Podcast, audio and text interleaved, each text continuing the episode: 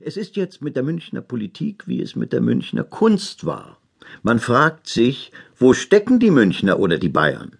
In der Kunst stieß man auf ostpreußische, auf württembergische, auf alle möglichen Namen, und es war doch Münchner Kunst. Und jetzt in der Politik?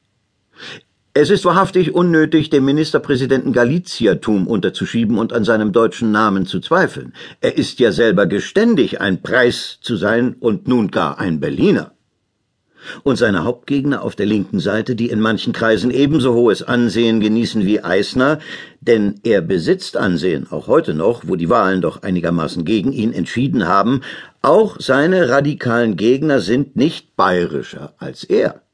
Erich Mühsam, der Edelanarchist, dessen Stern im Berliner Café des Westens aufging und in München lange sanften literarischen Glanz ausstrahlte, trotz aller edelanarchistischer Lichter, ehe er sich mit wirklicher blutiger politischer Röte erfüllte, mühsam, der von Natur immer ein liebevolles, hilfreiches, unkriegerisches Geschöpf war und über dessen revolutionäres Heldentum man auch heute gern lächeln würde, wenn es nicht doch auch verwirrend und gefährdend wirkte, ist ja als Berliner Westpflanze bekannt genug.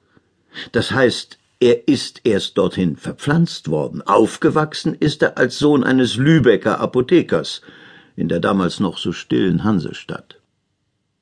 Eine neuere Erscheinung ist der Dr. Levien, wie aus München gemeldet, ist Dr. Levien dieser Tage verhaftet worden, der hier im Arbeiter- und Soldatenrat und auf der Spartakusseite die ernstlichste Rolle spielt und der Regierung, die natürlich keine Märtyrer schaffen möchte, mehr als unbequem ist.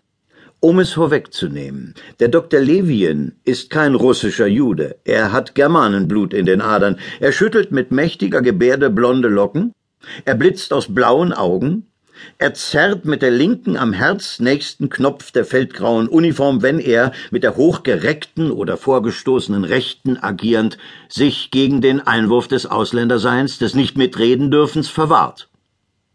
So wenigstens sah und hörte ich ihn in einer Versammlung, wo er gegen den reaktionären Eisner donnerte.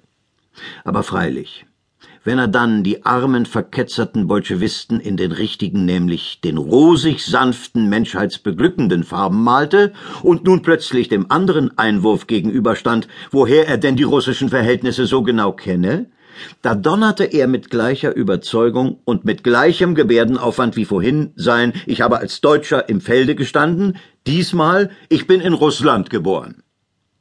Mit dem Bayerntum dieses Volksführers stimmt es also auch nicht ganz. Nein, er ist als Sohn eines Deutschen in Russland geboren, er hat russische Luft und bald russische Gefängnisluft eingeatmet. Er war blutjung in die russische Revolutionsbewegung geraten, er verband sich im Gefängnis eng mit einer russischen Revolutionärin, er kam später mit ihr nach Zürich, beide studierten und lebten ganz in der eigentümlichen Atmosphäre der russischen Schweiz, es hat immer eine russische, eine englische Schweiz gegeben, mitten in den bekannteren deutschen, französischen und italienischen Teilen des Landes.